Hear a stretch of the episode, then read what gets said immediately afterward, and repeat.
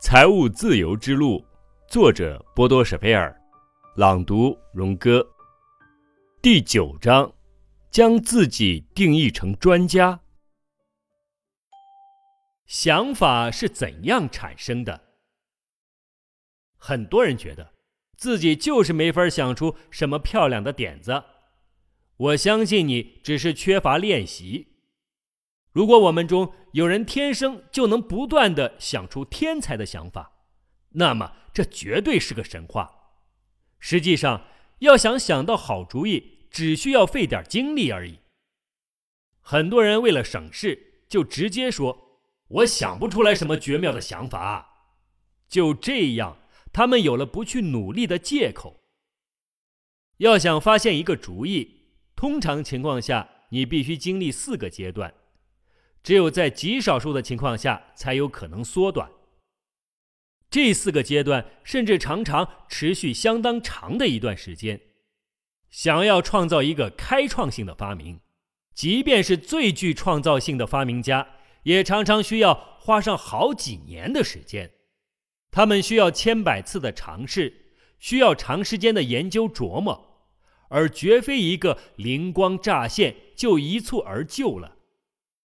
这四个阶段就是：一、准备阶段，你提出一个想解决的问题，对此你竭尽所能的多收集信息、记录数据、向他人请教，你的大脑开始积极的紧锣密鼓的工作，以期待着找到解决方案。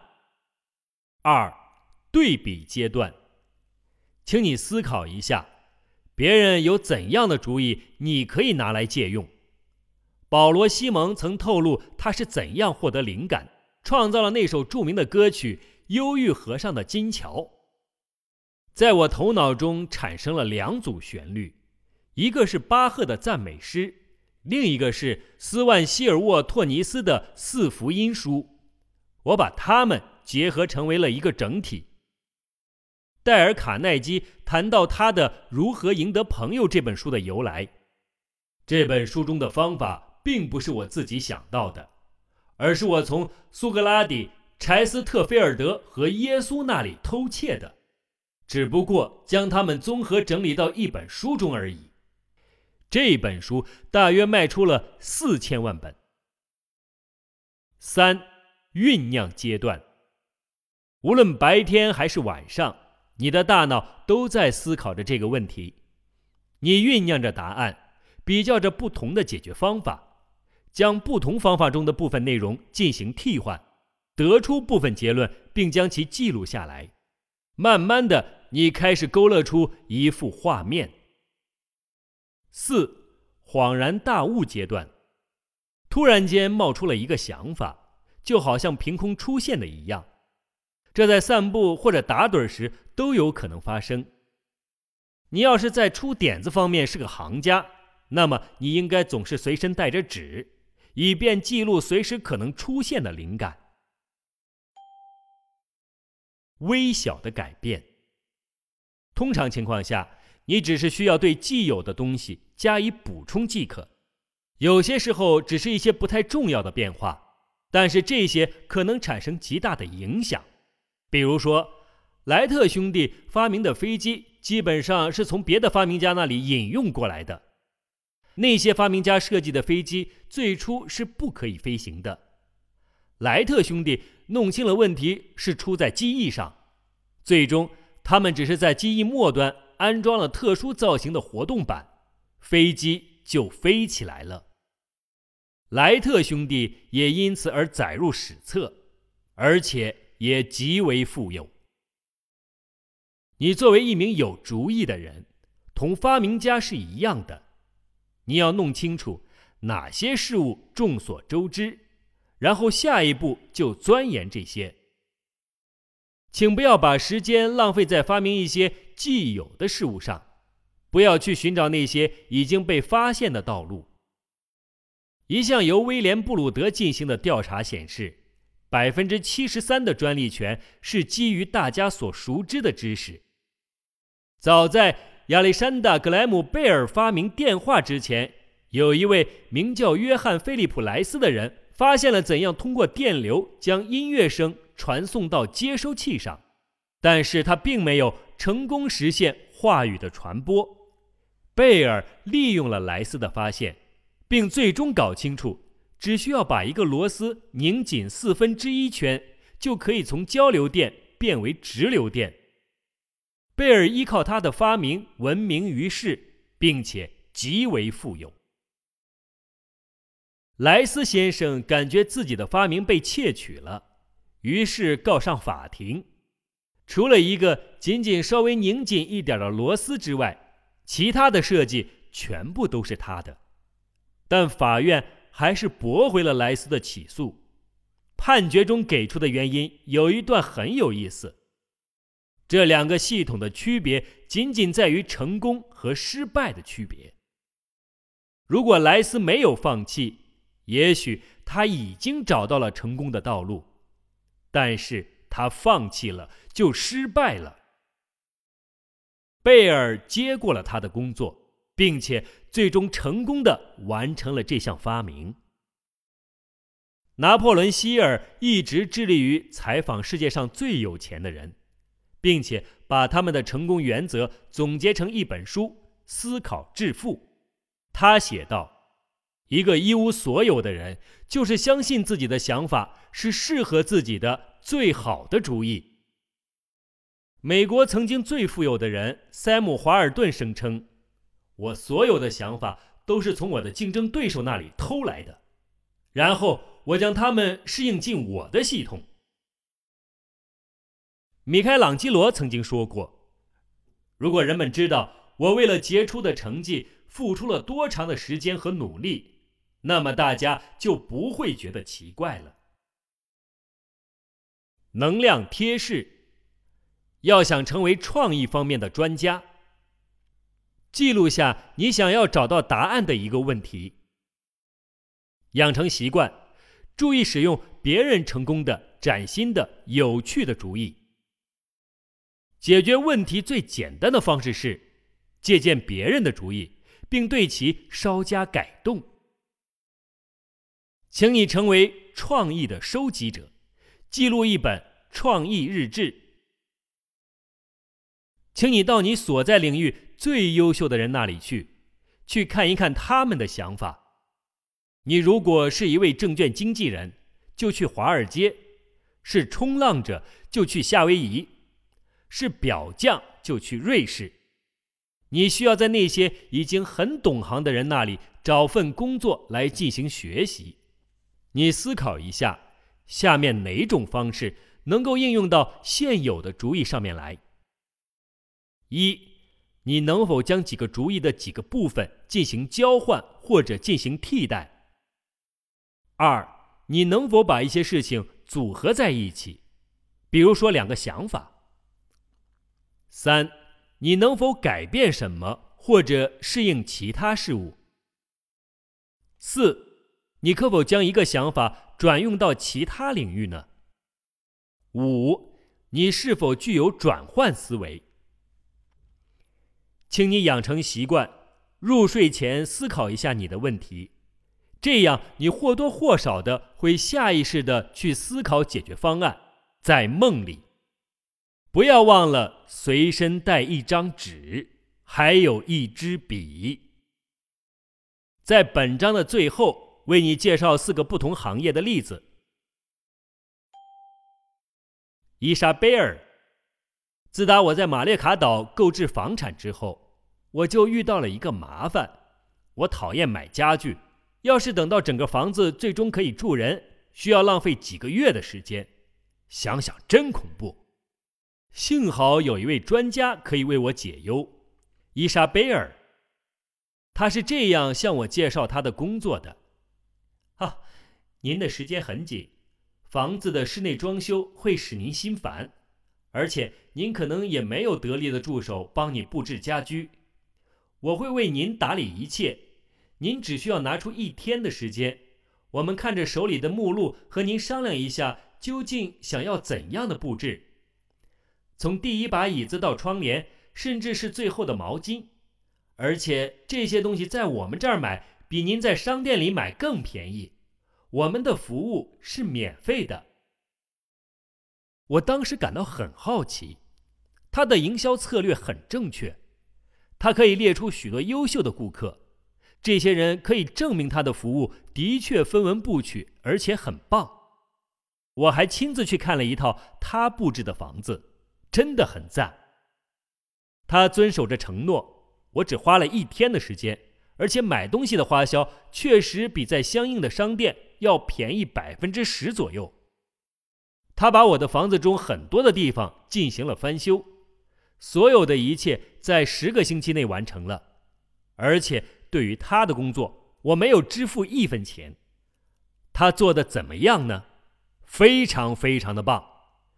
以前她怀孕的时候，不得不放弃家具商店的工作，于是乎她有了一个想法，她为顾客购置家具。由于她是直接从厂家买入家具，所以她只按照进价购买，然后再把商品以低于市场百分之十的价格卖给顾客。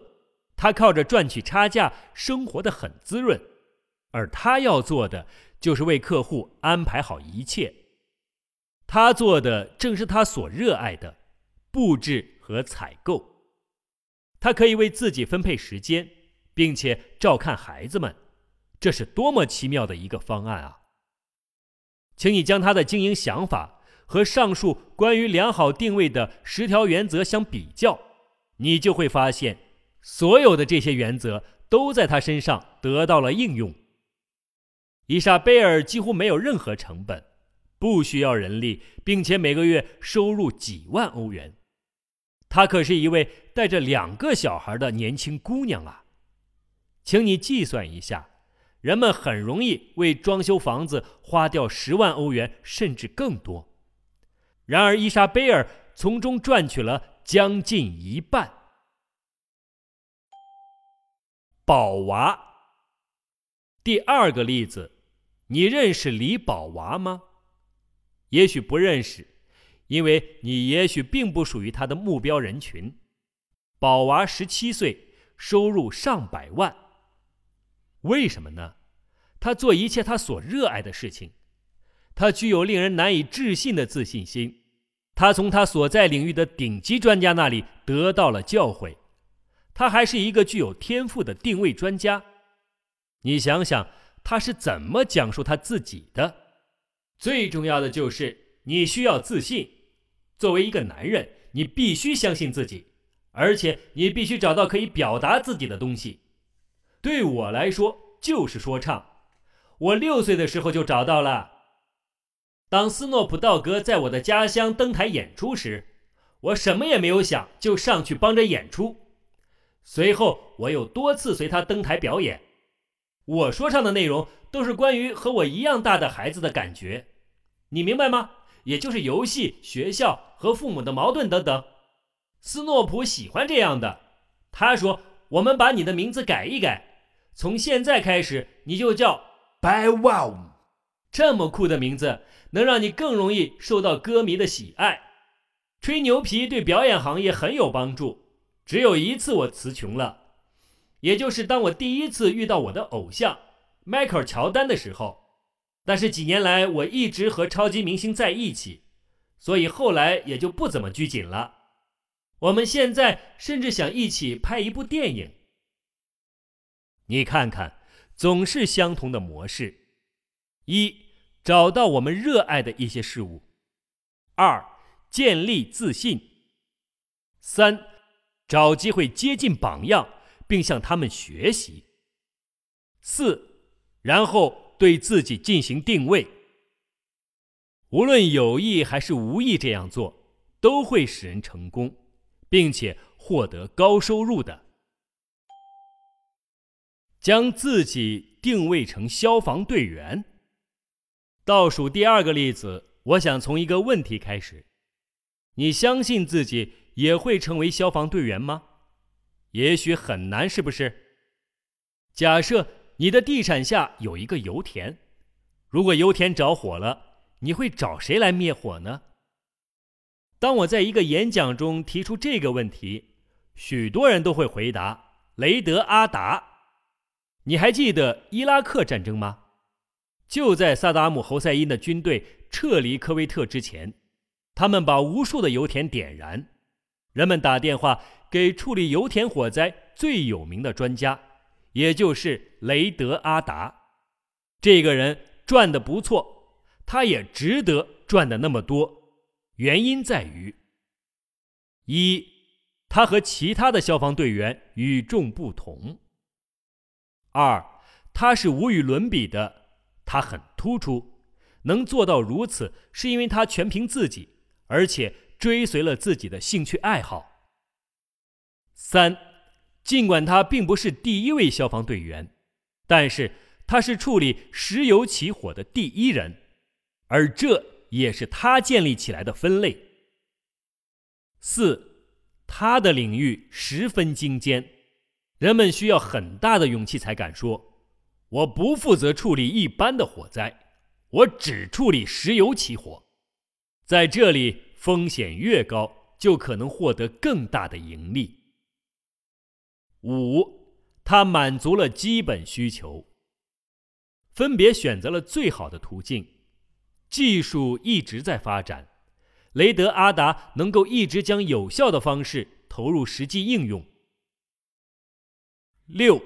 他的目标受众很小，拥有油田，并且油田着火了。这样的目标群体流动性很强。七，他解决的是真正的问题。如果油起火了，那么没有什么比这更紧急的了。八，你可以在电视上看到他绝妙的表演，他根本就不需要为自己说话。别人为他做了。九，当然了，他是自己进行定价的，然后他的客户会很快的接受他的报价。就算是最小型的火灾，也能瞬间烧毁财富，因此人们都愿意付给专家很多钱，而且人们也不会花很长的时间进行讨价还价。你要向很好的定位了自己的人学习，找到他们的策略。请你分析一下报纸上经常报道的成功企业家、媒体明星以及专家。请你找一些能够让你确定自己的榜样，然后再用他们的思路为你助力。保险专家，当然了，想把十条定位准则转为自己的东西。在一开始的时候会很难，很多行业看起来就是不合适，但是请你不要气馁，道路总是有的。这同样适用于保险行业，也就是我们最后一个例子的来源。你是不是马上想起来，有多少自称保险专家的人，实际上并不算什么专家？他们不应该一味的去展示营销策略。而是应该好好的想想他们的定位。你要这么想：卖家必须有所获得，他们会给专家打电话。一位定位专家同一位保险行业的销售员攀谈，销售员声称自己没有任何特别的兴趣或者天赋。他说道：“我是一个很一般的人，并没有什么过人之处。”这并不能让人们给他定位变得更简单。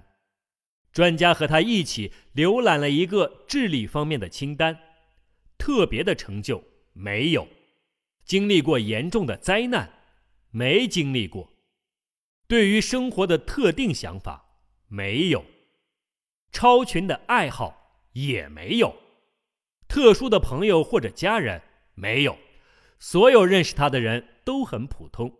是的，突然他说道：“呃，除了我婶婶，他是盲人。”说这话的时候，他是充满感情的，很明显，他和婶婶关系很近。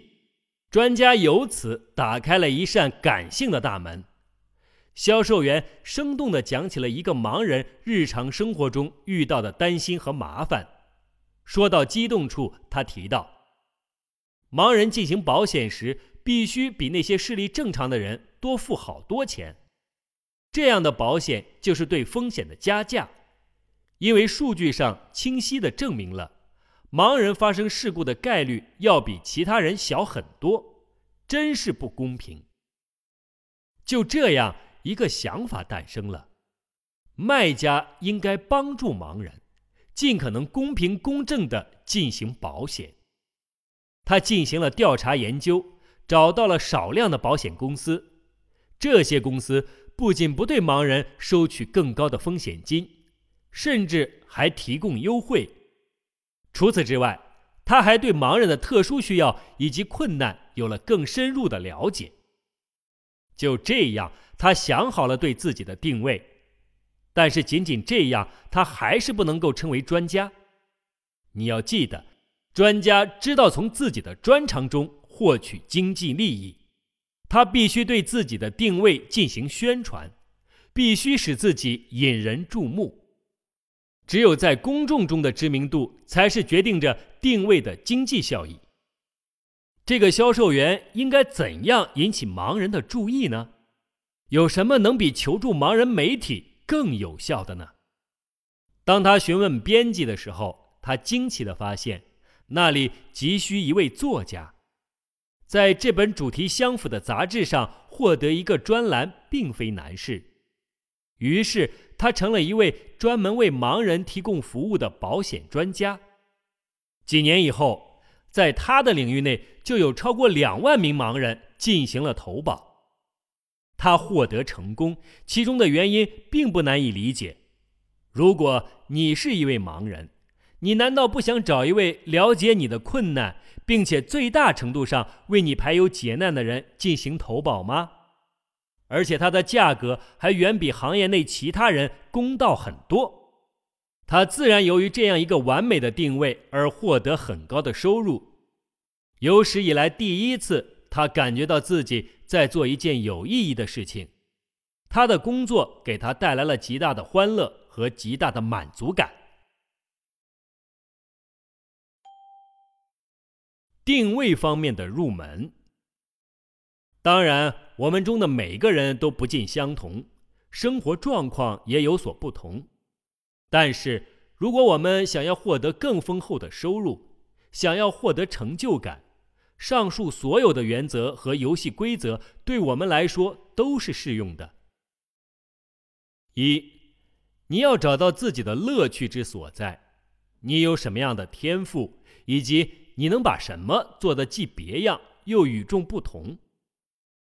二，你要认识到什么事情能够调动你的积极性，如果可能的话，要建立对生活的憧憬。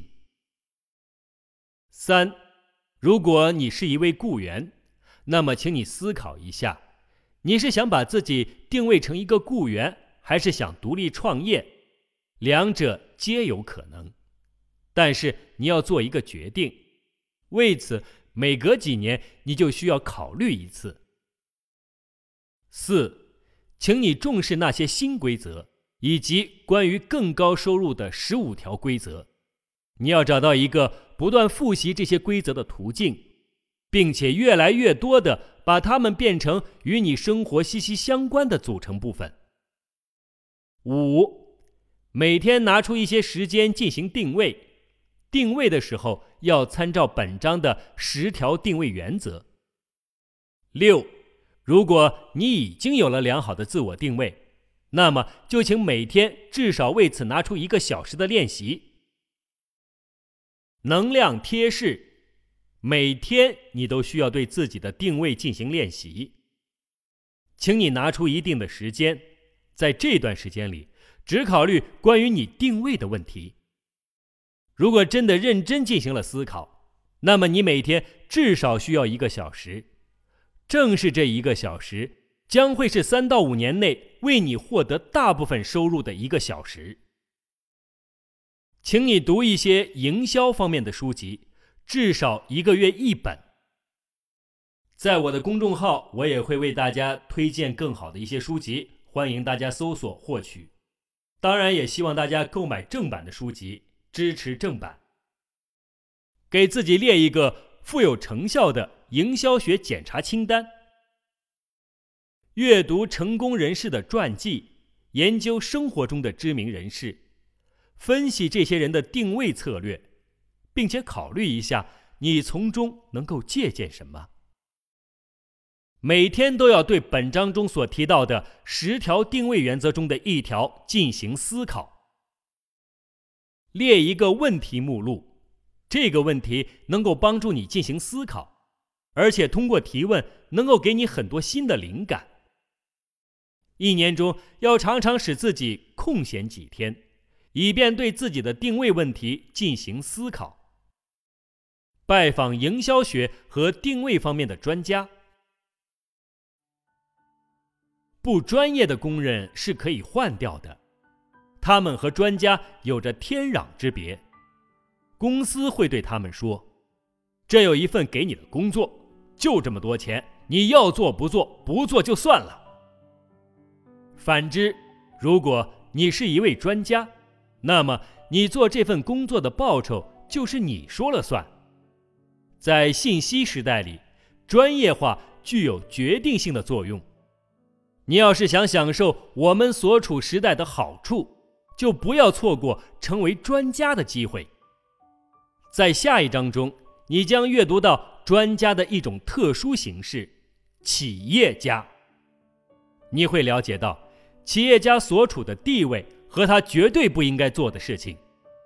当然了，即使不进行自我定位，每个人也有可能成为企业家，但是恐怕不会那么有效果。